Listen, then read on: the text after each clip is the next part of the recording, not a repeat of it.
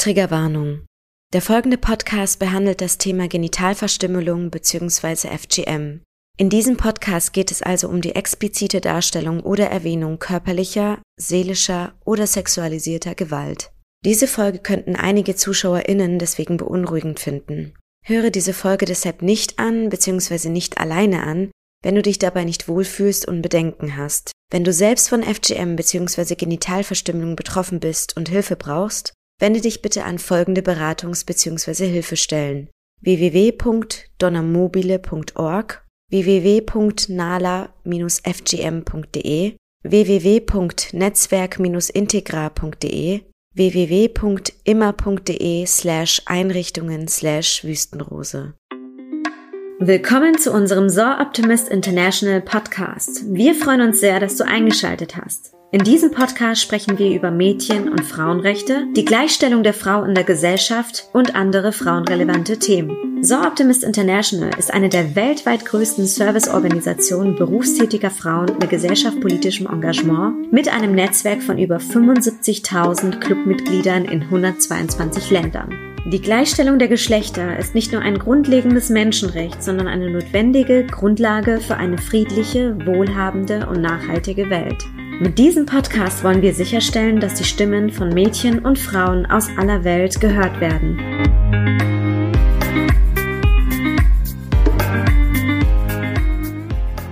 Ja, herzlich willkommen, liebe Zuhörerinnen und Zuhörer. Hier ist die Moni, eure Podcast-Hostin. Heute nehmen wir einen Podcast zu einem sehr, sehr kritischen, aber sehr relevanten Thema auf, zum Thema Genitalverstümmelung. Wir machen das im Rahmen vom So Optimist International Deutschland Podcast, aber auch im Rahmen von Kulturell Inkorrekt, weil ich denke, das ist ein sehr wichtiges Thema, das wir in unserer Gesellschaft noch mehr transparent bieten müssen. Deswegen habe ich auch heute zwei Gästinnen dabei. Einmal einmal die liebe Fadumo und ihre Kollegin Marie Jules. Hallo ihr beiden, herzlich willkommen zu meinem Podcast. Ich freue mich sehr, dass ihr euch bereit erklärt habt, mit mir den Podcast aufzunehmen und freue mich über, ja, auf euch erstens und auf die sehr interessanten Insights, die ihr uns zum Thema Genitalverstümmelung heute teilt. Danke, dass ihr euch die Zeit genommen habt. Sehr gerne. Marie-Jules oder Fadumo, wer will von euch anfangen? Wer seid ihr denn überhaupt? Stellt euch doch unseren Zuhörerinnen und Zuhörern vor. Ich kann gerne anfangen. Hallo an alle, ich bin Marie-Jules Potnimba. Ich komme aus Kamerun und eigentlich ich bin in einem kleinen Dorf in Kamerun geboren. Ich bin Mutter von zwei Kindern, lebe in München seit elf Jahren. Ich habe Politikwissenschaft studiert in Italien und ich bin in München als, als Erasmus-Studentin angekommen. Und das Schicksal wollte, dass ich hier bleibe. Ich bin sowohl in der Politik aktiv, auch als Aktivisten unterwegs in der Stadt. Meine Vision in der Politik ist einfach das Chancengleichheit für alle, aber vor allem für die Migrantinnen. Und auch als, Aktivistin, ich denke, 43 Prozent der Münchner Bevölkerung hat Migrationsgeschichte, Hintergrund oder Geschichte, aber wir sind leider weniger auf die politische Ebene repräsentiert. Und es muss geändert werden, weil wir leisten einen enormen Beitrag in der Gesellschaft und wir benötigen ganz dringend eine Anerkennung. Und es gibt auch sehr wichtige Themen, Genitalbeschneidungen, Verstümmelungen, die müssen noch mehr laut gesprochen werden. Wie komme ich eigentlich äh, über das Thema Genitalverstümmelung? Äh, ich habe während meiner Bachelorarbeit über das Thema Gewalt an Frauen in Afrika geschrieben und äh, mein Fokus war damals, das war in 2000,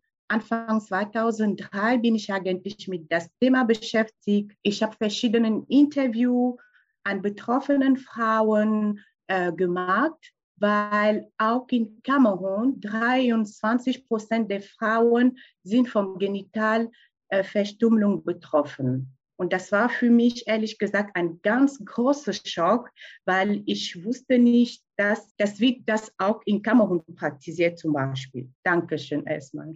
Vielen Dank dir. Fadumo, wer bist du?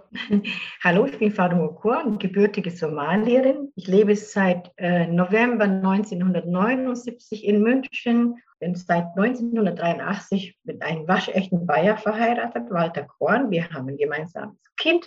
Das Kind ist mittlerweile ganz schön alt, ist schon über 31 Jahre alt. Ja, ich glaube, wir haben das ganz gut hingekriegt. Er ist ein sehr, sehr gebildeter Mann, ein unglaublich empathischer kluger, ja, wie soll ich sagen, ich bin halt, Mutti platzt vor Stolz, wenn, wenn sie über das Kind spricht. Ne? Ja. ähm, also mein Engagement für, für Migrantinnen, die von der genitalen Verstümmelung betroffen sind, sind natürlich auch mit meiner eigenen Geschichte verbunden. Ich bin selbst von der genitalen Verstümmelung betroffen. Und deswegen weiß ich auch, wann wir das Thema anschneiden, wovon wir sprechen. Die Gefühle, die, die Erlebnisse. Wenn ich mich politisch engagiere, dann weiß ich genau, welche Knöpfe ich drücken muss, welche Worte ich benutzen darf und soll, damit ich eben die Gefühle transportiere, damit diese Menschen, die niemals sich vorstellen können, was es bedeutet, an den Genitalien beschnitten zu werden als Mädchen, als Frau, damit ich sie abhole und die Gefühle, die durch uns gegangen sind, in diesen Politiker, die relativ ahnungslos und auch desinteressiert sind, hinein in ihren Körpern pflanze. Das ist, was mir wichtig ist. Wir sind zwei Vereine. Ich, habe, äh, ich bin eine Mitgründerin von Nala e.V., ein Verein, der sich gegen die genitale Verstümmelung äh, einsetzt und für die Stärkung von Frauenprojekten sowohl in Deutschland als auch in Burkina Faso, wo wir ein Projekt haben. Zum anderen arbeiten wir beide glücklicherweise bei einem Verein. Es scheint so, dass wir beide in viele Jahre in der Warteschleife waren und haben gewartet. Und plötzlich tut sich was auf, zuerst bei mir und dann kommt die Jules dazu. Und das ist halt für mich auch, was ich mir vorgestellt habe. Ich brauche mehr Aktivistinnen aus den Prävalenzländern, die dann mit mir gemeinsam lauter schreien. Denn wenn wir viele werden, werden wir auch gesehen. Einzelkämpfer brauchen sehr viel Zeit, so wie ich, über 25 Jahre habe ich alleine gekämpft, mit meiner Familie gemeinsam natürlich. Aber es dauert natürlich lang, weil man alleine doch relativ sehr unsichtbar ist. Ne? Vielen Dank dafür, Fadumo. Ich glaube, ich habe dir auch in der Vergangenheit gesagt, ich äh, bewundere dich für dein Engagement und für deine Stärke und äh, vielleicht auch für die Zuhörerinnen und Zuhörer, wie ich auf dich aufmerksam geworden bin, ist eigentlich im Rahmen von So Optimist International gewesen. Da habe ich dich damals auf einer Veranstaltung gesehen, wo du das Thema, wo du einen Vortrag über das Thema Genitalverstümmelung gehalten hast und äh, wie viele Frauen eigentlich in Deutschland betroffen sind auch dafür oder mit äh, dieser Genitalverstümmelung eben leben müssen. Bevor ich jetzt noch andere sehr interessante Fragen da, dazu stelle, fangen wir doch mal mit den Basics an. Was ist denn Genitalverstümmelung überhaupt? Wie funktioniert das? Wie kann ich mir das vorstellen als Frau, die gerade in der privilegierten Position ist und nicht davon betroffen ist? Was ist das? Genitale Verstümmelung, bekannt auch unter genitale Beschneidung an Frauen, also zuerst natürlich an Mädchen. Ähm, das ist eine uralte Tradition, dass circa 5000 Jahre alt ist. Es ist im alten Ägypten unter den Pharaonen äh, entstanden. Wurde gesagt, es gibt viele Mythen um diese genitale Verstümmelung. Tatsache ist, dass es sehr, sehr eine große, große Verletzung an sehr empfindlichen Körperteilen äh, bei kleinen Mädchen. Äh, die genitale Verstümmelung wird in über, also mittlerweile, früher hat man gedacht, so nur der mittlere Gürtel Afrikas, 28 Länder wurden gesagt, aber mittlerweile wissen wir, dass es in, in Israel Beschneidungen von Mädchen gibt und Frauen, dass es in, in Südamerika gibt, in Sri Lanka, in Thailand, in äh, ähm, Malaysia, in Australien. Also das ist wirklich ganz, ganz furchtbar. Es gibt weltweit diese offene Welt, nimmt nicht nur die guten Traditionen, wenn man migriert, oder aus welchem Grunde auch immer, nimmt man ja alles mit sich an Kultur, was man so hat. Und das Problem ist, dass diese Kultur zu überwinden, ist sehr, sehr, sehr, sehr schwer. Wir sehen ja, das ist 5000 Jahre alt und es, es existiert immer noch. Ähm, wenn ich erkläre, was die genitale Verstümmelung anrichtet, das ist so, dass es gibt viele, vier verschiedene Formen. Die kleinste Form ist, indem bei Mädchen, äh, übrigens, die nicht älter sein oder älter sind als sieben Jahre, weil die Kinder wehren sich ja natürlich natürlicherweise sehr, sehr stark, denn oft werden sie unter Narkose an den Genitalien beschnitten. Das heißt, die Klitoris wird diese sogenannte kleinste äh, äh Verstümmelungszunna genannt. Entweder die Spitze, also der Glanz, wird entweder gekappt, gepiekst, äh, verätzt, gequetscht. Es gibt so viele Formen, um dies, dieses kleine Organ, was Gott sei Dank nur die Spitze, was rausschaut, zu, zu quälen. Dann gibt es die zweite Form, die sogenannte Klitoris-Amputation. Da wird das Glied komplett am Knochen abgeschnitten, sozusagen. Da bleibt dann nichts anderes übrig, wo dann bei diesem Schnitt oder diese Entfernung des Organs ist die Gefahr natürlich sehr, sehr groß, dass die Harnröhre verletzt wird, weil der Eingang oder Ausgang der Harnröhre direkt unter der Klitoris liegt. Und bei dem viel Blut und die, die Schmerzen und der Kampf meistens ohne Narkose. Viele, viele Mädchen werden leider auch in Krankenhäusern, in modernen Krankenhäusern beschnitten. Dann die, äh, die größte und die aller, aller schlimmste ist natürlich die sogenannte Infibulation, die pharaonische Beschneidung. Deswegen trägt es auch die Ägypt, den ägyptisch, altägyptischen Namen der Pharaonen. Denn es soll ein Mann, ein Pharao namens Pharaon, Pharaon bedeutet eigentlich ungläubig auf Arabisch, Pharaon oder ungebildet, deswegen heißt pharaonische Beschneidung, hat diese entwickelt, dass zum Beispiel die Frauen in seinen Harem, wenn er längere Zeit weg war, sollten sie alle verschlossen werden, damit sie nicht schwanger werden können von, oder Geschlechtsverkehr mit anderen Männern haben. Also schneidet man die Klitoris raus, die innere Schamlippen. Die äußeren sind ohnehin verletzt, indem man die inneren entfernt hat wo sie nicht verletzt sind, werden sie geschält, geschnitten, geritzt. Und dann wird das Ganze zusammengenäht, von oben nach unten Richtung After. Es bleibt ein winz, eine winzige Öffnung von ungefähr der Durchmesser von einem, vom kleinen Finger von einer Frau übrig. Und aus diesen Öffnungen fließt so wie, so, also die, der Urin, der quasi ganz oben unterhalb des Klitoris runter fließen muss, sucht sich der Urin irgendwie diese, unter diese verschlossene Nasenplatte einen Weg. Man muss sich vorstellen, Wasser findet immer einen Weg. So muss man sich vorstellen, es gibt Frauen, die haben durch den Stau, den Urinstau unter der Nasenplatte immer Entzündungen und äh, Pilze und was weiß ich. Und dann schlimm ist, dass die Menstruation auch nicht abfließen kann. Das heißt, es bleibt immer ein Herd für Bakterien. Also das ist wirklich sehr, sehr gravierende Verletzungen gemacht werden. Dann gibt es dann unzählige andere Formen, in denen zum Beispiel gepierst wird, bei der, der gepierst wird, die Schamlippen gepierst werden, in die Länge gesogen werden, äh, verätzt werden. Es gibt so viele andere verschiedene Formen oder äh, Typen, die wir nicht so deuten können, weil wir es nicht, weil man das nicht so kennt. Wenn zum Beispiel eine Somalierin sagt, ich bin Sunna beschnitten, dann ist trotzdem die ganze Klitoris weg und die Hälfte ihrer Schamlippen sind zugenäht. Das versteht eine somalische Beschneiderin als Sunna. Und das ist überhaupt kein Sunna, weil das ist ja wirklich eine ganz, ganz gute Verletzung. Ich habe, glaube ich, jetzt äh, um die 300 Mal äh, Gänsehaut gehabt, weil ich auch selber gar nicht wusste, hm. wie viele Formen es davon gibt. Und ähm, konnte mir, also ich kann mir das nicht e-, erklären. Äh, kannst du uns sagen oder könnt ihr uns sagen, warum beschneidet man diese Frauen und Mädchen denn überhaupt? Hat es traditionelle Gründe, religiöse Gründe, äh, hygienische in Anführungsstriche Gründe oder weil es jetzt einfach Tradition ist, seit 5000 Jahren sagt man, man macht das so in, man macht das einfach so weiter. Aber was ist die Legitimation dafür?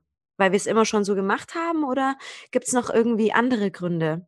Ich denke, ähm, es liegt am, ist eigentlich nur ein, ist ein soziokulturelles Phänomen. Das liegt ist wie ein Kreis äh, mit verschiedenen Gründen. Es ist ein Patriarchalproblem, weil der, der, unser System ist patriarchal.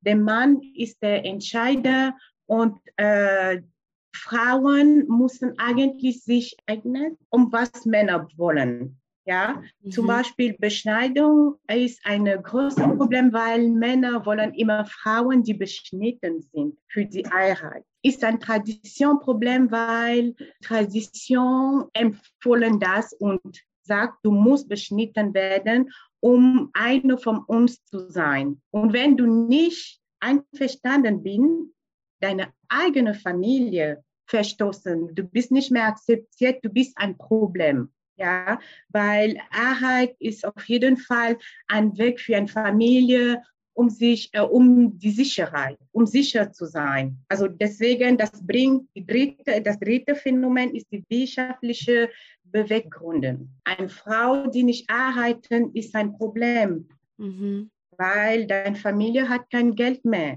Arbeiten bedeutet, dass du kann deine Familie unterstützen, du, kann, äh, du bist in Sicherheit auf jeden Fall. Ist das ein religiöses Problem? Leider nicht. Überhaupt nicht. Das liegt nicht an der Religion, sondern äh, das liegt einfach um die Tradition und ein, wie gesagt, ein soziokulturelles Problem. Und für mich, ehrlich gesagt, das, das ärgert mich, weil das ist auch ein, ein Gewalt von Frauen an Frauen. Ja richtig. Und ich finde das einfach, ich kann auch nicht verstehen, wieso. Wieso wird das so gemacht? Ja, vor allem, wenn die Frauen selber wahrscheinlich, höchstwahrscheinlich auch beschnitten sind, wissen sie ja, welche Schmerzen sie äh, im Alltag begleitet und welche Schmerzen sie während der Beschneidung durchgemacht haben. Und dass sie das dann den Mädchen sozusagen in Anführungszeichen antun, ist wirklich krass. Also es ist wirklich äh, schwer, schwer zu schlucken. Ja, und auch ein anderes Problem ist, dass diese, diese diese Phänomen könnten auch Konsequenzen haben, zum Beispiel die Beziehung zwischen einer Mutter und ihrer Tochter. Das ist wirklich wie ein, ein, ein, Cut. ein, ein Abbruch ja. von dieser Beziehung, weil, äh, weil wer, wer, wer, wer ist für, so, äh, für Beschneidung zuständig? Ist deine Mama, deine Tante, deine Oma, also die Mama ist auf jeden Fall die erste Person, die sagt, hey, komm mit mir, die geh mit dir. Und das ist wirklich dann, weil wahrscheinlich sie hat keinen Wahl. Sie muss das machen. Sag. Du möchtest noch, möchte noch vielleicht was dazu? Das hast du sehr gut auf den Punkt gemacht, Jules. Das ist wirklich äh, gut erklärt. Und dieser Bruch, dieser Bruch kann ich noch spüren, weil äh, mich hat mal ein junger Journalist gefragt, das ist jetzt gar nicht so lange her, hat er gemeint, ist es nicht beabsichtigt, ist, ist denn diese Beschneidung des, oder Verstümmelung, ist das nicht beabsichtigt, dass der, der, die Beziehung zwischen Mutter und Tochter gestört, also ver, verstört, du bist verstört. Die Beziehung zwischen Mutter und Tochter ist einfach kaputt. Die Mutter ist ja eine ganz harte, weil die das, das Gleiche durch ihre eigene Mutter, Tante, Oma erlebt hat. Und auf die Idee bin ich eigentlich gar nicht gekommen, warum ich so verstummt bin nach dieser Verstümmelung. Ja, ich bin so, ich bin so gefühllos geworden. Ich hatte keine Gefühle. Ich konnte nicht weinen, ich konnte nicht lachen, ich hatte kein Hungergefühl, ich hatte gar keine Verwendung für meinen Körper, weil was mich ausgemacht hat, ich war ein sehr schnelles äh, Mädchen, ich war eine, die wirklich sich immer auch mit Jungs geschlagen, gerauft hat. Ich hatte nie Angst vor niemanden. Ich war ein, ein wildes Mädchen, so richtig äh, voller Energie. Immer, vermutlich würde man hier in Europa sagen, sie war hyperaktiv, ADHS oder sowas. Ne? Aber ich hatte halt sehr viel Energie über und ich wurde immer geliebt. Und in dieser großen Familie, wo ich war als Nomadin, hast du immer denjenigen ausgesucht, bei dem du gerade kuscheln wolltest, weil es einfach das Bedürfnis da war. Und nach diesem Schnitt im wahrsten Sinne des Wortes hatte ich keine Gefühle für niemanden, nicht mal für mich übrig. Und es hat lange gedauert und, und das, dass mir dass ein ganz junger Journalist mich auf diese Idee gebracht hat, was da kaputt war. Und hat ge gesagt, dass die Mutter, dass du auch genauso so eine gnadenlose Beschneidungsbefürworterin wirst, damit du überhaupt das nicht in Frage stellst, weil du hast ja keine Gefühle für, für deine Mutter hast du nicht, also hast für deine Tochter auch keine übrig. Und ich glaube schon, dass es psychologisch gesehen wirklich auf den Punkt gebracht. Der, der Schnitt, der Mutter und Tochter trennt. Glaubst du, dass aus Psycho, also dass es auch deswegen so gemacht wird? Also wie soll ich das erklären? Aber es ist ja dann auch einfacher, sozusagen die eigene Tochter in die andere Familie zu geben, äh, wenn durch diese Tradition oder durch diese Beschneidung weiß man ja gut, dieses Vertrauensverhältnis von, von, von Mädchen und Mutter ist ja gestört. Glaubst du auch, dass es deswegen durch das Patriarchat in Anführungszeichen gewollt ist, dass diese Beziehung gestört wird, dass das Mädchen dann weggegeben wird, weil es dann einfach leichter fällt von beiden Seiten? Oder glaubst du, so psychologisch ist es gar nicht angehaucht? Ich glaube, das ist, wie die Marie sagt, es ist äh, aus wirtschaftlichen Gründen mhm. werden Mädchen verheiratet. Mädchen sind Ware, also die bringen Geld in die Familie. Mädchen werden verheiratet für viel Geld, damit die Brüder heiraten können. Ja. Und quasi im Grunde genommen finanzieren wir unsere Brüder, damit sie heiraten können. Mein Brautgeld, Wahnsinn. das ist, was mein Bruder, was in eine Frau beschafft, ja. Also ich werde in eine fremde Familie abgegeben und eine fremde Tochter kommt dafür an meinen Platz, ja. Und ähm, solange wir diese diese äh, Ungleichgewicht haben. Das heißt, immer ist das Mädchen eine Ware, die quasi von der Geburt aus eine feste, festbestimmte Berufs- oder Lebensweg hat. Ja, die kann nicht wählen. Die kann nicht sagen, nee, ich, hab, ich heirate nicht. Weil wir kommen aus einer Gesellschaft, in der du nur aufgewertet bist, wenn du verheiratet bist, wenn du Kinder hast. Eine Frau ohne Kinder ist in Somalia undenkbar. Du glaubst nicht, wie viele Frauen ich in München habe, die ich begleite von einem Kinderwunschzentrum zum nächsten Kinderwunschzentrum, weil ich habe eine Klientin, die ist innerhalb von einem Jahr dreimal geschieden. Ach du Scheiße. Nach dem islamischen Recht. Weil wir jetzt das Wort islamisches Recht benutzt haben. Die Beschneidung ist keine Religion, wie Marie gesagt hat, weil vor 5000 Jahren haben unsere jetzige Religionen gar nicht existiert. Ja, ich kann auch dazu was sagen, wegen der Wahrheit. Äh, zum Beispiel in Kamerun oder in vielen anderen afrikanischen Ländern, äh, es wird zum Beispiel eine traditionelle Hochzeit gemacht. Okay, Und was da, ist das genau? Äh, die traditionelle Hochzeit ist eigentlich ein, wo die Frauen für mich werden als Ware behandelt. Ja, es gibt einen Austausch. Kannst du, Moni, vielleicht äh, recherchieren, traditionelle Hochzeit in Afrika? Das hat eine Beziehung, zum Beispiel, man fragt sich, wieso in Afrika wir tragen bunte Stoffe. Kannst du sehen, was, was genau die, die, Bedeutung von unseren Stoffen, Stoffe und ähm, die traditionelle Hochzeit ist einfach ein Austausch, ja, wo die Frau wird als Ware getauscht weil es gibt einen Austausch zwischen Bräut und bräutigen Familie. Bei uns in Kamerun, wenn zum Beispiel eine Frau wird gearbeitet, die Mannfamilie kommt mit sehr vielen Waren.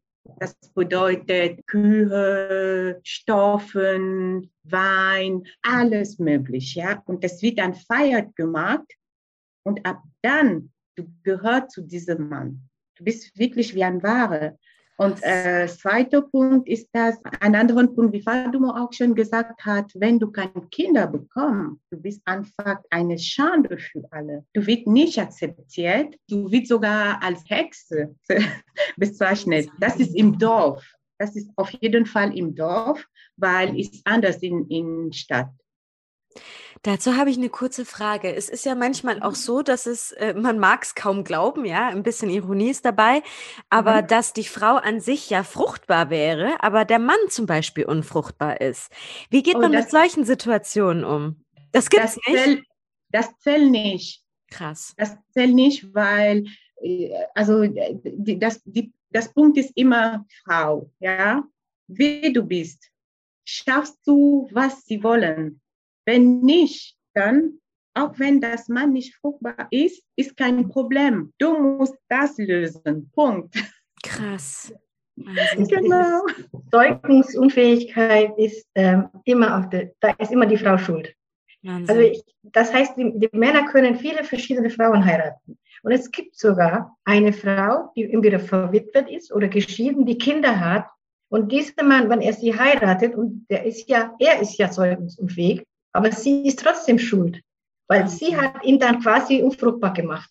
Also das, es gibt, also es gibt Methodik, äh, da behandelt man die Frauen mit wirklich, also unglaubliche Methoden, äh, Heilmethoden, damit die fruchtbar wird, was alles mit denen gemacht wird.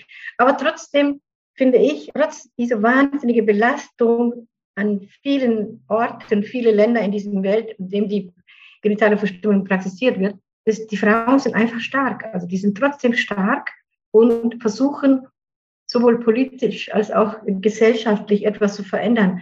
Und das ist, was man nicht sieht in Europa. In Europa sieht man eigentlich nur den Staub in Afrika oder so. Ne? Ja, Die ja. sprechen über Afrika, als ob das ein Dorf wäre. Es gibt ja. Universitäten. Wir haben ganz hoch, wir haben Kunst, nur weil man unsere Kunst geraubt hat, sieht man natürlich nicht mehr. Das und ich in München, das Museum, in diesem Museum für fünf Kontinente, wie es jetzt heißt, neuerdings, früher hieß es Völkerkundemuseum, weil wir waren ja so erkunden, ne? also man muss uns ja immer noch untersuchen, Schädel messen und so weiter. Ähm, wenn ich da hingehe und dann sehe ich diese äh, ur, ur, ur, uralte Kunst aus Benin, die man natürlich geraubt hat, ja.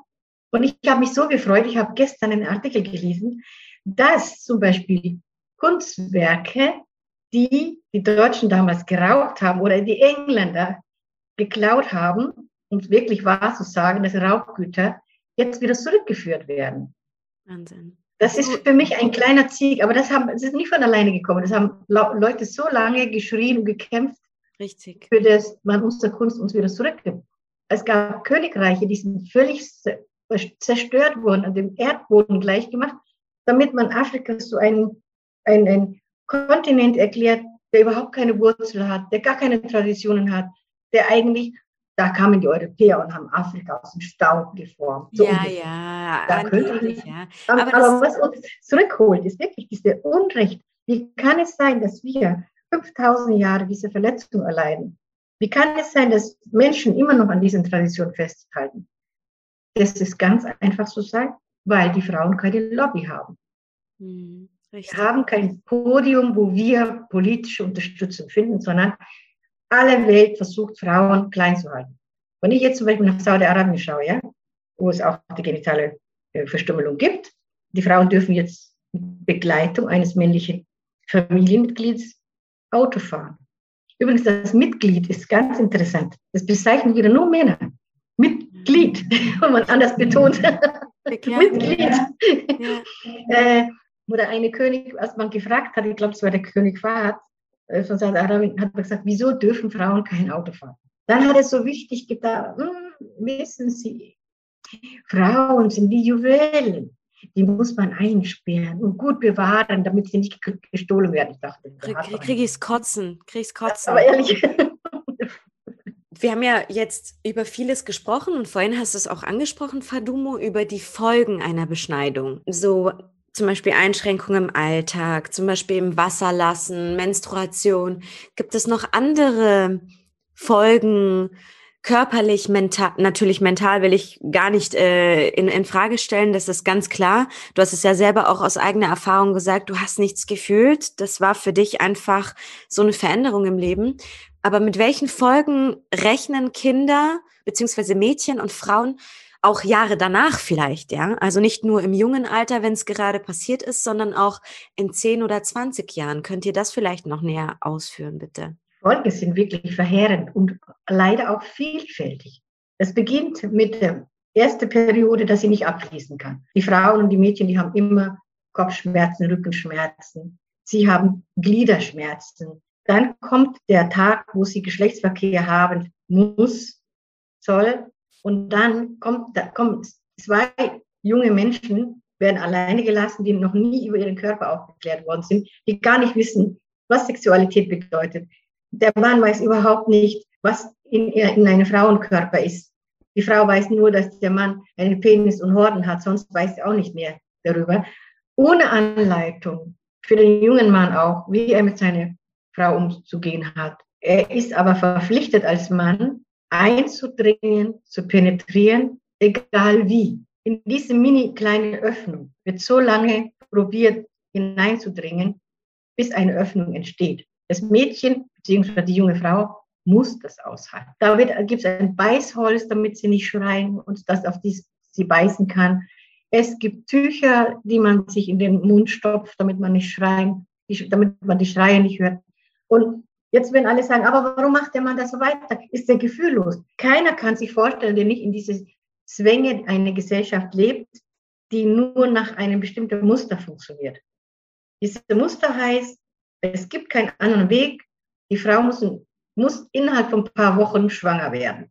Wenn der Mann das nicht schafft oder weil er sensibel und sagt, ich möchte aber ihr keinen Schmerz zufügen, dann gibt es dann die Möglichkeit, es aufzuschneiden und mit den frischen Wunde zu penetrieren. Und ich entschuldige mich für alle Zuhörer, denn ich tue euch Gewalt an, indem ich euch das erzähle. Hm. Aber es bleibt mir kein anderer Weg über oder übrig, dass ich das vermitteln kann. Dass ihr wisst, was bedeutet genitale Verstümmelung, die verheerende Folgen. Dann macht mit diesen ganzen Entzündungen, die vorher in dieser Narbenplatte drin sind, oder die großen Verletzungen, die bei der Verstümmelung entstanden sind, kann sein, dass das Mädchen dann so viele Bakterien in ihrem Körper hatte, Zysten zum Beispiel, äh, oft häufig, denn die frische Wunde mit dem ganzen Blut und vielleicht Hautreste oder unsaubere Instrumente wird ja verschlossen, ja. Wenn es verschlossen ist, bleibt ja alles drin, dann gibt es natürlich auch da äh, unter der Narbenplatte manchmal Zysten, die so groß sind wie ein Tennisball. Und da gibt es keine Hilfe zum Rausschneiden. Da müssen sie irgendwo operieren und sie Glück haben und kommen nach Deutschland. Dann ist natürlich wirklich ein Glück für die junge Frau, weil die hier behandelt wird, weil sie auch psychologisch behandelt wird.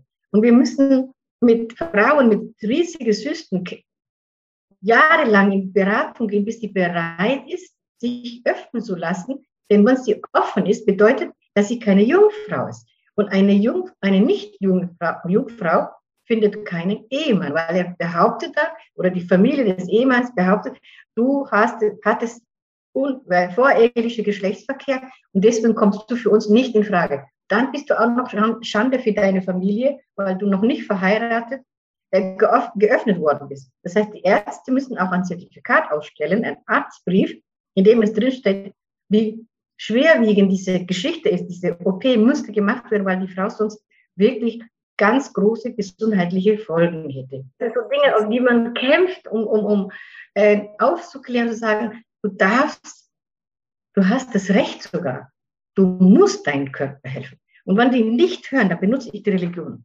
Dann sagen, okay, du, ist, dieser Körper ist dir geliehen worden, ja.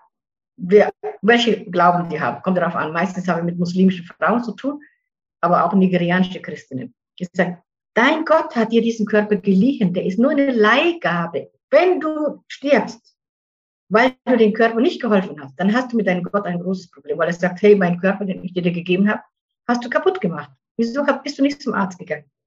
Das wirkt manchmal ganz gut. Aber man muss die tief in die, Trick, die Trickkiste greifen, um das etwas Passendes für diejenige rauszuholen.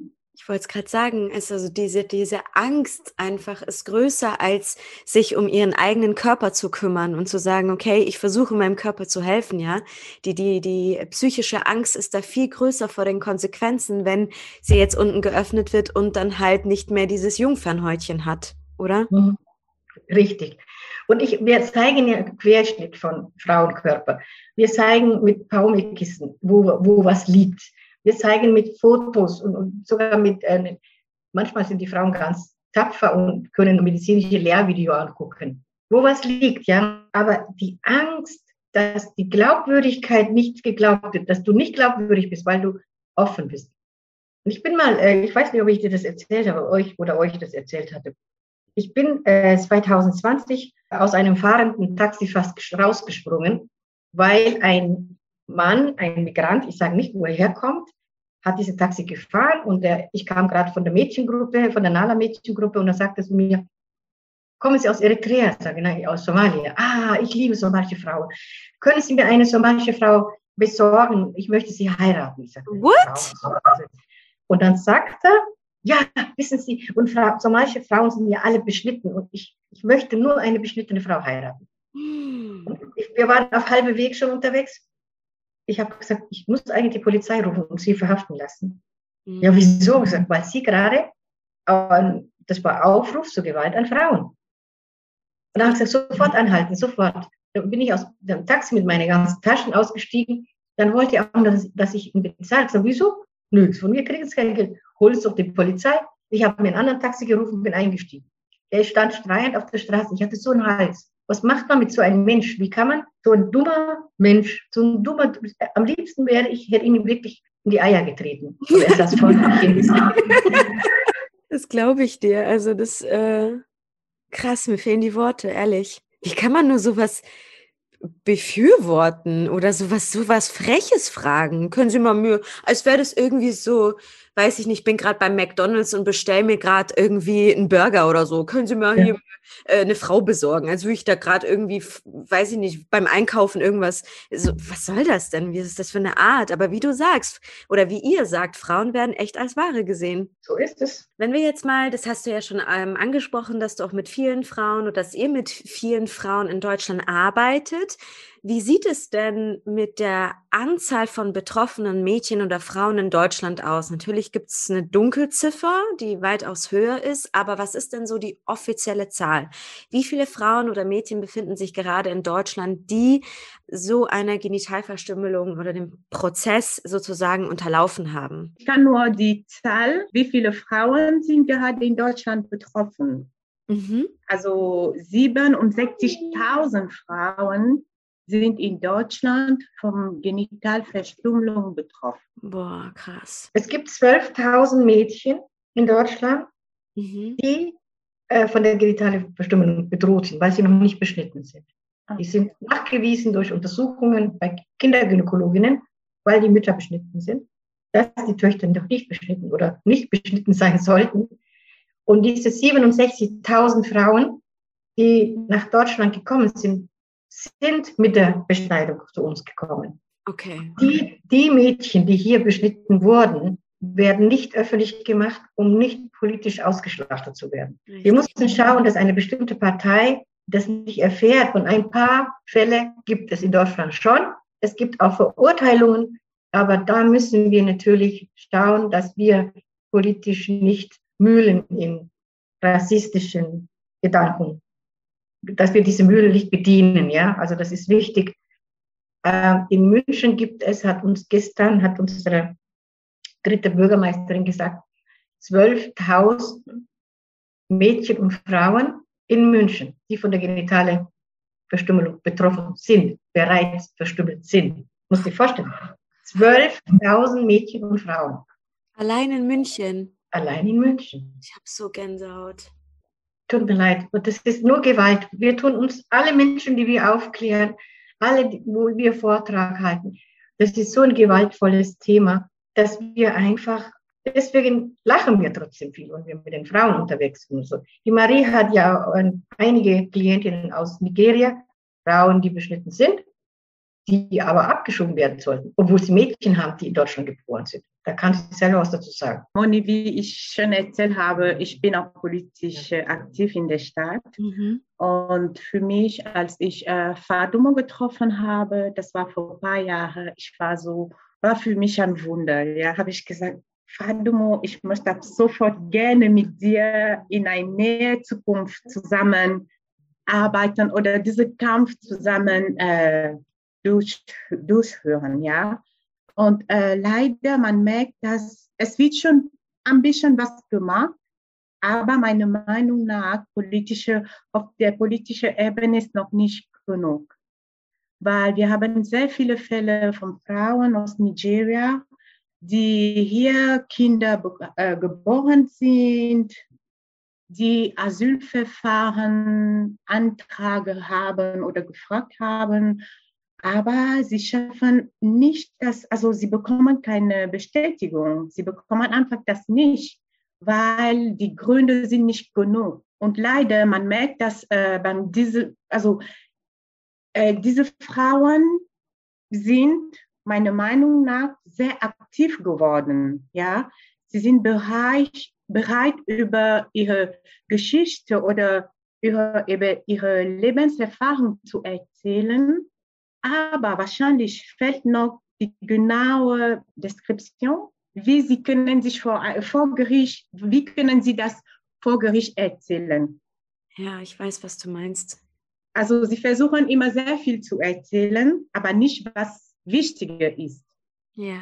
Und manchmal vor Gericht, ich denke, der Amt will nur wichtige, die drei oder wichtige vier Worte hören und nicht deine ganze Geschichte. Wenn du da kommst und erzählst, ja, äh, ich, ich will, ich habe Angst, zurück in Nigeria zu gehen, ist kein Grund, ja. Du brauch, sie brauchen immer einen richtigen Grund. Warum musst du zurückgehen?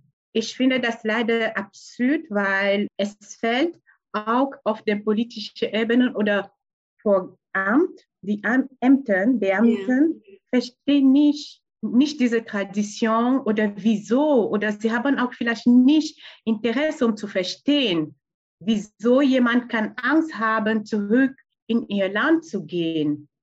Und viele dieser Frauen haben zum Beispiel auch, es gibt nicht nur die, die also es, es gibt klar Beschneidungsprobleme, aber es gibt auch andere Aspekte, zum Beispiel äh, die, die, wie kann ich traditionelle Aspekte, zum Beispiel wie vom Voodoo. Sie haben Angst vom Voodoo. Es gibt auch andere Aspekte wie die Madame, weil viele kommen also aus Nigeria und dann Italien. Und in Italien zum Beispiel, es gibt diese Madame. Die Madame sind da, um diese Frauen weiter zu verkaufen. Krass. Genau. Ich hatte zum Beispiel eine äh, Klientin, die hat über ihre Geschichte, also was sie in Italien gemacht hat, wie viele Männer hat sie täglich bedienen. Ja, ich war so schockiert und sie musste dafür weggehen und ist in Deutschland, nach Deutschland gekommen und muss hier in Geheimnis bleiben oder muss sich verstecken, weil diese Madame haben eine super, sind sehr gut verbinden mit den anderen. Oh, krass. Und das ist Gefahr, weil wenn du arbeitest nicht, du wirst verkauft, du bist einfach kein Ware, du musst weiter und weiter arbeiten. Also ich denke, es muss wirklich sehr, sehr, sehr viel gemacht werden. Die Struktur muss sich ändern. Du hast jetzt auch schon öfter das Land Italien erwähnt und auch Nigeria oder Nigeria. Kannst du uns sagen, wie viele Frauen und Mädchen im Ausland von Genitalverstümmelung betroffen sind? Also gibt es Hotspots von sage ich mal jetzt irgendwie, dass viele nigerianische oder viele Frauen aus Kamerun zum Beispiel erst nach Italien gehen und dort leben oder wie, was kannst du uns über die Situation im Ausland erzählen? Vielleicht auch ähm, auf dem betroffenen Kontinent Afrika. Wie viele Frauen und Mädchen sind da betroffen? Also ähm, beim Recherche weiter steht, dass etwa 200 Millionen beschnittene Frauen, Mädchen Boah. leben ein jährliches, also es gibt sehr, sehr, sehr, sehr viele. Auch die Statistik in Deutschland übrigens ist nicht korrekt, weil die Frauen, die beschnitten sind oder betroffen sind wie ich und haben einen deutschen Pass fallen aus der Statistik raus. Also das gibt ja immer so diese Dunkelziffer, die nicht erfasst wird.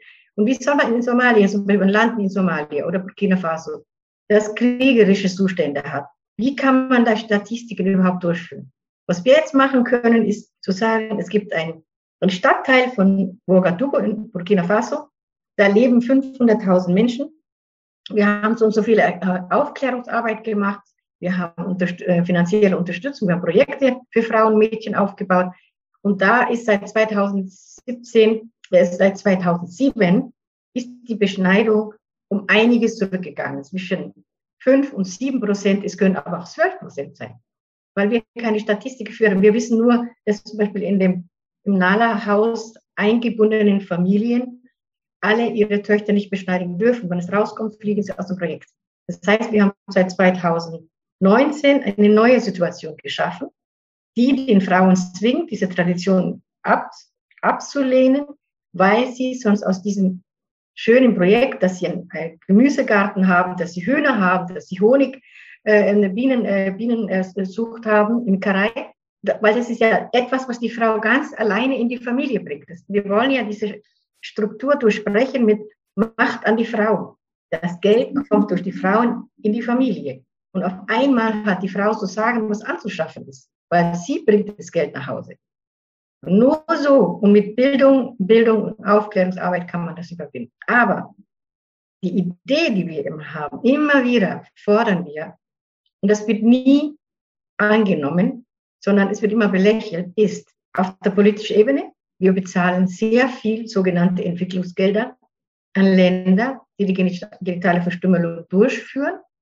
Regierungen, die quasi ähm, wissen, dass diese Gelder nur für bestimmte Projekte ausgegeben werden, aber nicht nachweisen wollen, Die wollen keine Nachweise dafür haben. Wir fordern von der Entwicklungsminister, Ministerin, egal wer jetzt nach Müller kommt, was ich sehr bedauere, das ist der beste Minister, den wir jemals hatten für Entwicklung und Zusammenarbeit. Ein bis fünf Prozent von den Geldern, die in, in diese Länder hineingepumpt werden, müssen nachweislich für Mädchen- und Frauenprojekte ausgegeben werden. Das möchte ich als Petition als nächstes starten. Vielleicht ist das auch für uns eine Chance jetzt durch das Podcast, dass wir mehr Menschen erreichen, um, denn wir können nur was verändern, wenn wir die Politiker in die Knie zwingen. Definitiv. Wir müssen den Politikern zeigen, wir lassen nicht los, nicht locker und bis zum letzten Atemzug werden wir für Mädchen- und Frauenrechte kämpfen. Aber das müssen wir gemeinsam machen. Alle Frauen in Deutschland müssen sich beteiligen. Definitiv. Ich werde auch bei dem Podcast die Website von euch verlinken, wenn es einen Link zur Online-Petition gibt oder eine Anlaufstelle, wo die Leute äh, auf die Petition äh, zugreifen können, werde ich alles verlinken und ich werde alles in meiner Macht Stehende tun, dass dieser Podcast auch so vermarktet wird, sodass noch mehr Menschen in Deutschland einfach davon ähm, erfahren und ein bisschen auch die Transparenz geschaffen wird. So, jetzt haben wir ganz viel über Ausland und äh, die Basics, was ist eine Genitalverstümmelung überhaupt gesprochen? Wie sieht denn der Gesetzeslage aus in Deutschland? Also rechtlich gesehen, darf man Mädchen oder Frauen in Deutschland beschneiden? Ist das erlaubt? Oder ist da irgendwas festgehalten, dass man sagt, nein, Genitalverstümmelung in Deutschland ein No-Go? Gibt natürlich das absolut verboten und strafbar. Und man kann zwischen fünf und 15 Jahre äh, Gefängnisstrafe äh, bekommen, wenn man seine Tochter beschnitten, äh, beschneidet oder beschneiden lässt, denn es kommen ja mehrere Gesetze äh, ineinander, zum Beispiel Verletzung von einem Schutzbefohlenen, Planung von einer Strafe, Vereitelung von einer Strafverfolgung. das heißt, es, es kommen ganz viele, ich bin keine Juristin, natürlich möchte mich jetzt nicht irgendwie so weit aus dem Fenster lehnen. Es gibt das Netzwerk in Deutschland, das Netzwerk gegen FGM, heißt Integra. Das sind alle Organisationen vereint, die gegen genitale Verstümmelung sind. Integra hat mit dem Bundesministerium für Soziales und Familie und so weiter einen Brief einen so, so, sogenannten Schutzbrief entwickelt. Den nehmen die Eltern, die aus Deutschland ausreisen, vermutlich, also, also sei es jetzt in europäisches Ausland oder, aber es ist eigentlich dafür gedacht, wenn sie in ihr Heimatland reisen oder Heimatländer reisen, dass sie diese Brief, der im Format von einem, also Pass groß ist, dass man in den Pass reinlegt, ist ein blauer Brief, sieht ganz schick aus mit dem deutschen Adler, und in diesem Brief stehen alle, alle Dinge, die passieren werden, wenn die Eltern ihre Tochter beschnitten nach Deutschland wieder zurückbringen werden. Das bedeutet, diese Briefe in verschiedenen Sprachen, unter anderem auch Somalisch, Eritreisch, also Krimia, Englisch, Französisch, Deutsch, die können es mitnehmen und können ihre äh, Verwandten, Eltern zu Hause zeigen und zeigen in, in deren jeweiligen Sprache vielleicht. Schaut mal her, wenn ihr hinter meinem Rücken, weil ich kann ja nicht 24 Stunden auf ein Kind aufpassen, ich muss ja auch mal vielleicht andere Leute treffen und das Kind geht spielen und wird irgendwo unterwegs geschnappt und dann verstümmelt, dass sie wissen, wenn meine, meine Tochter, mein Sohn wieder nach Deutschland zurückkehrt und das Kind ist, das Mädchen ist betroffen, beschnitten, verstümmelt, dann steht ganz genau, was den Eltern droht hier in Deutschland. Das ist ein das ist ein Signal, das ist ein Schritt in die richtige Richtung. Äh, wir haben, diese Nala e.V. hat ja äh, eine Petition gestartet 2020 und hat eben die damalige Ministerin Frau Giffey in diesen Zahlen, viele, viele Tausend, also 125.000 Menschen haben diese Petition unterschrieben, gegen FGM in Deutschland etwas zu unternehmen. Und sie ist dann am Ende, wir haben erreicht, dass sie diesen äh, Petition übernommen hat, dass sie sich politisch, politisch aktiv gezeigt hat, dass sie diesen Schutzbrief äh, ja, mit herausgebracht hat. Äh, und genauso wollen wir mit der nächsten Ministerin, Minister für Familien, Soziales und so weiter, weil wir können nur politisch wirklich sowohl hier in Deutschland als auch auf die Länder einwirken, die äh, äh, genitale Verstümmelung praktizieren. Jetzt hast du ja auch das Thema Politik angesprochen. Ihr seid politisch beide sehr, sehr aktiv und ja, versucht eurer euer Bestes, die ganze Energie dafür aufzuwenden, um die Situation in diesen betroffenen Ländern zu verbessern. Wie sieht denn dein Engagement aus oder euer Engagement genau? Also ich habe ja in den Pre-Talks immer gesprochen mit dir, du hast mit viel Politikerinnen und Politikern zu tun. Du hältst Vorträge, du machst Petitionen. Gibt es irgendwas anderes noch, was du machst, was man irgendwie noch unterstützen kann, wenn, wenn du jetzt auf der politischen Bühne aktiv bist. Also ich meine, das mit den Oberbürgermeistern vieler Städte zu tun, auch unter anderem in München. Das ist, äh, sind sehr, sehr wichtige Leute und natürlich auch Engagement auf einer ganz anderen Ebene. Wie kann man dich unterstützen oder vielleicht noch einen Schritt vorher? Was machst du genau noch weiter als das, was du schon verraten hast? Weil du machst ja schon voll viel. Also was ich vorhabe, das wird den Fußballwelt schocken. Ich habe nämlich eine, eine ganz verrückte Idee. Ah, schieß mal es los. Ja, es, es, gibt den Film The Other Volver, diese von Sarah Fürstenberg, der ja ganz kurz und ganz toll ein animierter Film der genitale Beschneidung von Frauen erklärt. Also ganz, ganz toll. Ein Ausschnitt von diesem Film, ungefähr 30 Sekunden lang, habe ich mir vorgestellt, vor jedem Fußballausstrahlung im Fernsehen, ja, soll das laufen. Und das soll dann, es passieren dabei zwei Dinge. Fußball, also König Fußball, wie der heißt, zeigt sich sehr sozial auf einmal und auf der Seite der Frauen. Das andere ist, dass wir Frauen einen Platz in Fußballwelt erobern wollen. Sei es jetzt nur mit, mit einem animierten Film, der eigentlich ein ganz schlimmes Thema sei. Weil ich denke, es ist so, wenn, ich habe gedacht, ich mache beim Dieter Höhnes, der ist ja nicht mehr Quatsch, der ist ja, der Karl-Heinz Rummenigge ist ja der Präsident, glaube ich, von FC Bayern. Ich bin ja in München. Ich dachte mal, ich mache mal einen Termin aus, erkläre genau, was ich möchte.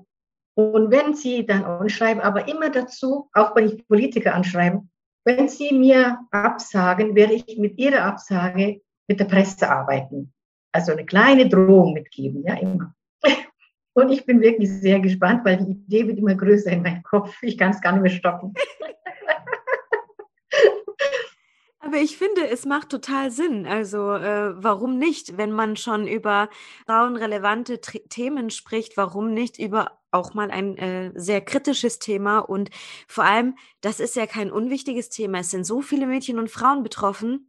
Deswegen spricht nichts dagegen, sich äh, für dieses Thema einzusetzen oder sich dafür auszusprechen, dass man dagegen ankämpfen wird. Deswegen, du sagst vielleicht im ersten Moment, ist es eine verrückte Idee, aber ich finde es gar nicht verrückt. Ich finde es sehr mutig und es geht genau in die richtige Richtung. Wenn man es nicht so macht, wie denn dann? Man hat ja schon über, jahrelang genug gesch geschwiegen darüber, weißt du? Über die Hälfte der Menschheit auf dieser Erde ist weiblich. Über die Hälfte. Also gehört uns über die Hälfte der Welt uns. Und die hole ich mir irgendwann einmal Stück ja. für Stück.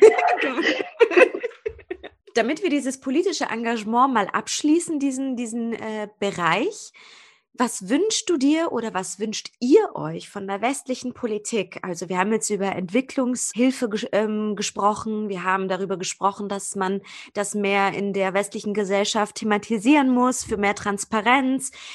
Aufklärungs- und Bildungsarbeit, gibt es denn noch einen vierten oder fünften Punkt, wo ihr sagt, das erwarte ich von der westlichen Politik und auch von der westlichen Welt? Mein Part ist, ich möchte und ich wünsche mir, das ist kein Wunsch, das ist eine Forderung. Ich wünsche mir nichts, ich fordere, dass das Gesundheitssystem in Deutschland an den Frauen, die betroffen sind, angepasst wird. Dass wir keine Ärztinnen, keine Gynäkologinnen für unsere beschnittenen Frauen finden, weil keine Gynäkologin will sich das antun. Eine, über eine halbe Stunde braucht eine beschnittene Frau, bis sie auf den gynäkologischen Stuhl kommt. Sie hat Flashbacks, sie hat zittert am ganzen Körper. Sie weinen, sie kommen mit, mit den Töchtern, Mann und, und, und was weiß ich, und der Oma und was alle kommen gemeinsam in diese Praxis. Wir brauchen kultursensible Gynäkologinnen.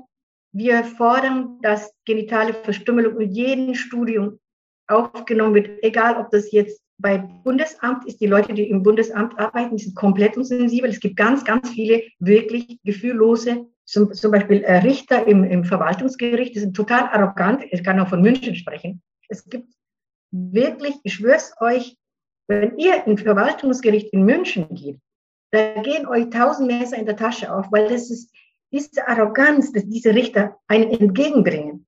Ja, dieses, diese Ablehnung schon von Haus aus und ständig auf die Uhr zu gucken, ob jemand, obwohl jemand um sein Leben kämpft. Krass. Ja, das ist zum Beispiel die Forderung, die, man, die wir haben. Und ich fordere mir von der Politik, dass einfach wir einen Platz bekommen. Ich fordere, dass wir ein bis zweimal im Jahr im Deutschen Bundestag das Thema vortragen dürfen, müssen, sollen, um zu zeigen, was sind die Erfolge, woran arbeiten wir gerade und wohin steuert das Thema FGM in Deutschland.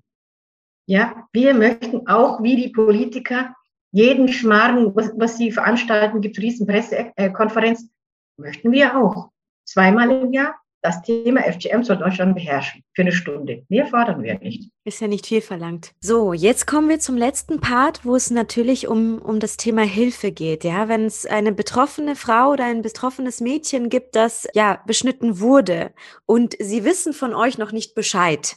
Ja, die wissen nicht, dass ihr diese Organisation habt, die hören den Podcast an. Welche Anlaufstellen könnt ihr noch empfehlen neben der NALA-Organisation oder ihr habt auch die andere Organisation Integra genannt? Ja, welche Anlaufstellen gibt's, dass man sich erstens über das Thema Genitalverstümmelung informieren kann und wie kann ich jetzt als Nicht-Betroffene einer Betroffenen helfen? Klar, euch weiterleiten oder sowas. Aber gibt es konkret vielleicht zwei, drei Sachen, die ihr unseren Zuhörerinnen und Zuhörern an die Hand geben könnt, wie wir helfen können? Also ich würde gerne auseinander e.V. Ähm, empfehlen, äh, Donamobile. Wir von Donamobile sind auch da als kultursensibel Begleitungen für unsere Klientinnen dabei oder für Betroffene dabei. Also Donna Mobile macht ja ähm, durch Schül und mich, mhm. hat, sind wir einzigartig äh, bei, in, in ganz Bayern, würde ich sagen, weil es gibt zwei Aktivistinnen, eine davon ist persönlich betroffen und kann, kennt sich mit dem Thematik natürlich auch viel, viel aus, so meine Person. Dann haben wir die Möglichkeit bei Donna Mobile psychologische Beratung zu geben. Wir haben über zehn Sprachen. Wir haben Psychologin auf Deutsch, auf äh, Türkisch, auf Russisch, auf äh, äh Kroatisch, äh, Italienisch, Französisch, Griechisch, Spanisch. Äh, ich kann noch weiter auszählen. also wir haben Rumänisch, wir haben wirklich ganz viele Psychologinnen, die beraten können. Und dadurch dieses multikulturelle, multilinguale System, was Donna Mobile hat, sind wir einzigartig. Das muss man wirklich ganz doll aussprechen. Wir sind einzigartig, weil wir bis auf eine Kollegin sind wir alle Migrantinnen oder wir haben migrantische Hintergrund. Und das macht uns einzigartig in ganz Deutschland. So, dann können wir natürlich, wie Marie gesagt, Marie gesagt hat, kultursensible Begleitung zu Gynäkologinnen, zu Kinderärztinnen, auch zur Anhörung, damit wir im Bundesamt sie unterstützen können. Zum Verwaltungsgericht, wenn das Asyl, der, der Asylantrag abgelehnt wurde wir holen die Frauen zu, zu, uns vorher, entweder jetzt per Zoom oder persönlich. Wir beraten sie, wie sie sich zu benehmen haben vor Gericht, weil sie es nicht kennen, was die, auf was ankommt. Kurz und bündig alles sagen, nicht die ganze Geschichte von Nigeria oder, oder äh, Eritrea erzählen. Wir schreiben für sie ihren Schmerz auf, weil sie trauen sich oft nicht, woanders ihren Schmerz zu erzählen. Was ist bei der genitalen Verstümmelung passiert? Wie habe ich mich gefühlt? Wovor habe ich Angst? Wir haben Männer, die am Telefon weinen, weil sie Angst haben um ihre Frauen. Diese beschnittenen Frauen, die abgeschoben werden sollten, haben Mädchen hier geboren in Deutschland, in Bayern und werden trotzdem abgewiesen. Und dann gibt es, also das ist, was Donner Mobil anbietet, aber dann gibt es in immer e.V. Äh, ähm, die, die Beratungsstelle Wüstenrose in München auch. Es gibt auch Wildwasser, es gibt Gewalt an Frauen, das sind in München gut aufgestellt. Aber die Organisationen, die sich explizit sich nur mit genitaler Verstümmelung beschäftigen, sind Donnermobile und die Stelle Wüstenrose. Und wir haben, wir tauschen auch Klientinnen sozusagen, weil Donnermobile hat den Vorteil, dass wir nicht nur uns auf genitale Verstümmelung spezialisiert haben, sondern wir sind so vielfältig. Und da, wir nehmen die ganze Frau und die ganze Familie mit ihren Problemen auf, weil uns geht es darum, den Frauen so zu stärken, dass sie selbstbewusst alles durch, also was sie erlebt haben, äh, abschütteln können oder was das Leben ist ja als Migrantin unmöglich mit wenig Sprache sehr, sehr schwierig, ja.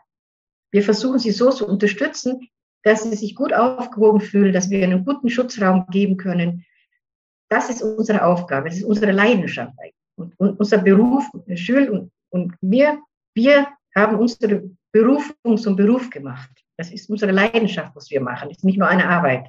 Jetzt vielleicht auch aus medizinischer Sicht, um das auch nochmal äh, anzusprechen, gibt es auch denn äh, Hilfe von Gynä Gynäkologinnen oder Gynäkologen, die da helfen könnten. Zum Beispiel mit einer, wenn das denn möglich ist, das müsst ihr mir sagen, medizinischen Rekonstruktion oder einer Operation, dass man sagt, okay, wir können auch auf der medizinischen Seite was machen, nicht nur psychologisch und unterstützend jetzt im rechtlichen Sinne, sondern auch auf der medizinischen Seite. Gibt es da Möglichkeiten? Macht das Sinn? Auch einen Aufruf in Richtung Gynäkologie sozusagen zu starten? Ja, also auf der gynäkologischen Ebene, es gibt schon ein paar Ärztinnen, die auch sehr engagiert sind für die Rekonstruktion. Und neulich, äh, ich würde gerne weiter an Fadumo geben, weil dann kann sie vielleicht mehr erzählen. Ich weiß auf jeden Fall, dass es gibt sehr, also es gibt gerade sehr viele Gynäkologinnen, die sich an das Thema beschäftigen. Ja, es gibt ähm, auf der medizinischen Ebene, wir haben äh, mehrere Praxen, die äh, von Gynäkologinnen sind. Wir haben in München zum Beispiel Frau Dr. Tahir, die aus dem Sudan stammt, die aber leider sehr, sehr überlaufen ist, weil sie ist schwarz, sie ist äh, aus dem Sudan, sie ist, äh, spricht Arabisch und mehrere Sprachen. Und alles, was Arabisch ist und spricht und alles, was überhaupt aus den Prävalenzländern kommt, stapelt sich in ihrer Praxis übereinander. Dann haben wir, ähm, ich darf ja keinen anderen Namen nennen, weil sonst äh, äh gibt es ja Probleme, was ich sagen kann und worauf wir sehr, sehr stolz sind, ist in, in der Klinikum rechts der ISA in München in der Schwangerenambulanz gibt es seit 23. Juni 2021 eine FGM-Beratungsstunden. Drei Stunden, zweimal im Monat gibt es, alle zwei Wochen gibt es diese Stunden. Das haben zwei junge Ärztinnen sich wirklich weit aus dem Fenster gehängt und geschafft, in diesem Klinikablauf, das ist ja so wie Städteverwaltung, ist ja ganz grausam. Aber Krankenhäuser haben ganz schlimme Verwaltungen. Und sie hat geschafft, beide junge Ärztinnen haben geschafft, innerhalb von, ich glaube, drei oder vier Jahre, das ist ja eigentlich gar nicht so lang, wenn man äh, diese Systeme kennt, ja, diese Sprechstunde für FGM-betroffene Frauen einzurichten dass die schwangeren Frauen viel Zeit haben. Wir haben die Ärztinnen, eine davon neulich getroffen. Ich persönlich kenne beide sehr gut, weil mit denen habe ich wirklich lange gearbeitet und ich habe das, ich kann, kann gar nicht fassen, mein Glück, dass sie, als sie geschrieben hat, wir haben es geschafft. Ich dachte, das, ist ein Scherz, weil so noch in meinen Lebzeiten, weißt du, das ist schon, ich bin ja nicht mehr äh, 30, ne? also ich muss schon schauen, dass ich die nächsten zehn Jahren alles geschafft habe. Und dann ist es pro Frau eine Stunde. Eine ganze Stunde. Sie spricht mit den Frauen, sie lässt ihnen Zeit, sie, es gibt keine Eile, es ist einfach nur ein schöner Schutzraum mit sehr engagierten jungen Ärztinnen im Rechts der ISA, in der schwangeren Ambulanz. Für die Operationen haben wir in München eine wunderbare Praxis, Frau Dr. Susanne Morat, Dr. von Lukovic, die machen alle diese wunderbare chirurgische Arbeit in München. Dann gibt es natürlich den ähm, tollen Arzt, äh, der in Aachen, in der Uniklinik Aachen, der klinische Leitung, Dr. Dan Mon O'Day, der hat sogar eigene Plastiken entwickelt und wir mussten uns das antun, einmal eine Vorher-Nachher-Operation. Also er hat eine ganze Operation uns gesagt, wir sind nicht umgefallen, aber es war knapp. Also es war sehr schmerzhaft anzuschauen sondern für mich, ich hatte wirklich Trigger gehabt, ich habe mit den Beinen gesickert, ich, hab, ich hatte ganz eiskalte Füße und Hände, wie gerade eben, auch wenn ich davon erzähle. Ich habe selten, selten Trigger, aber wenn es mich auf den falschen Fuß erwischt, dann, dann ist es halt einfach so. Und er ist nicht nur ein plastischer Chirurg, sondern er ist ein unfassbar sensibler Mensch. Und er ist ein Halbnigerianer. Das kommt natürlich auch die Scheu, als betroffene Frau nicht so einen ganz weißen Mann zu gehen, sondern einen halb schwarzen Mann zu gehen. Das ist auch wieder ein Gewinn für uns, wo ich denke, wie glücklich können wir uns schätzen, mit solchen Ärzten zu arbeiten. Und dann gibt Dr. Christopher Serm in Herde, Herdecke. Er hat eine gynäkologische Praxis. Das ist das Urgestein gegen FGM in Deutschland. Das ist der, das ist der wie soll ich sagen, das ist das Mathusalem unter uns. Und er wird sich ärgern, wenn er das hört. Und Christoph, glaube ich, der wird noch in Grab schreien, weil er ist so ein leidenschaftlicher Pro-Frau. Der kämpft für die Frauenrechte. Ich habe keinen Mann, ich glaube, er lebt außer meinen eigenen Mann, der sich so für Frauen einsetzt. Das ist wirklich, wirklich ein Wahnsinn. Er ist ein ganz toller Typ. Hut ab. Ja. Hut ab. Danke, dass es dann immer noch, also ich, ich finde es toll, dass es so Leute, also so verteilt. Natürlich wünsche ich mir, es wären mehr Menschen oder mehr Gynäkologinnen und Gynäkologen. Es ist noch zu wenig. Aber ich hoffe, dass wir mit diesem Podcast vielleicht auch äh, Ärztinnen und Ärzte, Verwaltungsräte und andere Personen aufmerksam gemacht haben oder aufmerksam machen werden mit dem Podcast. Aber ihr Lieben, ich danke euch unglaublich, dass ihr euch die Zeit genommen habt, mit mir zu reden. Wir haben einen sehr, sehr langen Podcast aufgenommen. Ich hätte noch 50 andere Fragen stellen können, aber ihr habt das wirklich ganz, ganz toll gemacht. Und für das, dass ihr das selber durchlebt habt, bewundere ich euch für eure Stärke, dass ihr darüber reden konntet heute mit mir. Vielen lieben Dank dafür. Ich habe was ganz Wichtiges vergessen. Eine Minute das Bayerische Sozialministerium durch die Ministerin Carolina Trautner, haben wir hier eine Kampagne, also wir haben ein Projekt mit dem Sozialministerium angefangen. Das läuft bereits. Donna Mobile, Wüstenrose wurden beauftragt, jeweils ein bestimmtes Projekt durchzuführen. Wir, Donna Mobiles, wir führen in verschiedene Städte, in Neu-Ulm, in äh, Ingolstadt und Regensburg, Sensibilisierungskurse, Schulungen durch. Wir haben Frauen und Männer aus der jeweiligen Community kontaktiert durch die Zuständigen, zum Beispiel äh, Landratsamt Neu-Ulm, da ist eine ganz tolle Frauenbeauftragte, die ist total aktiv und hat ganz viele Leute zusammengetrommelt. Wir haben schon die ersten zwei, drei Schulungen gegeben. Frauen und Männer aus der Community, die kultursensibel geschult werden und als Begleitung später mit Betroffenen in Kliniken, zur Polizei und was, wo auch immer hingehen. Die sind dann geschult, durch unten gestärkt und können selbstbewusst und die bekommen auch ein die bekommen Geld dafür. Wir wollen die Leute nicht ausbeuten. Wir wollen bezahlte Arbeitskräfte, die kultursensibel geschult sind und die wissen, was sie sagen, was sie übersetzen sollen. Und das haben wir geschafft mit dem Sozialministerium. Was uns natürlich sehr überrascht hat und sehr freut, ist, dass unsere Sozialministerin für das Thema brennt. Jetzt haben wir wieder so, ich habe gestern bei einem Interview gesagt, ich bin das erste Mal, seit ich gegen FGM kämpfe, vollkommen entspannt in den Ferien, weil Frau Krautner mir ins Gesicht gesagt, Frau Korn, wir werden bis zum letzten Atemzug gemeinsam kämpfen. Wow. Und das, eine, der Mund aus einer Politikerin zu hören, ist der kleine Wunder. Die definitiv, Herr Dumu. Ich freue mich sehr, dass äh, ihr auch politischer Sicht, vor allem jetzt mit dem Bayerischen Sozialministerium, so einen Support bekommt. Ich äh, werde für meinen Teil alles dafür tun, dass dieses Thema weitergetragen wird mit verschiedenen Medien, Podcasts, Videos, whatever. Und ja, ich danke euch an dieser Stelle für eure Zeit nochmal und danke für eure Stärke, dass ihr mit mir darüber geredet habt heute. Ich war wirklich sehr oft heute hart an meiner Grenze musste meine Tränen zurückhalten, muss ich ehrlich sagen. Und bevor ich jetzt losheule, äh, vielen Dank. Punkt. Danke dir für diesen sehr, sehr schönen Podcast. Unser Engagement geht weiter. Wir werden nicht einfach hier also äh, ganz wegbleiben, sondern weiterkämpfen. Und mehr Frauen nochmal helfen. Vielen Dank dafür, Marie-Jules. Bevor ich äh, jetzt äh, die Abmoderation mache, gibt es noch etwas, was ihr sagen möchtet oder?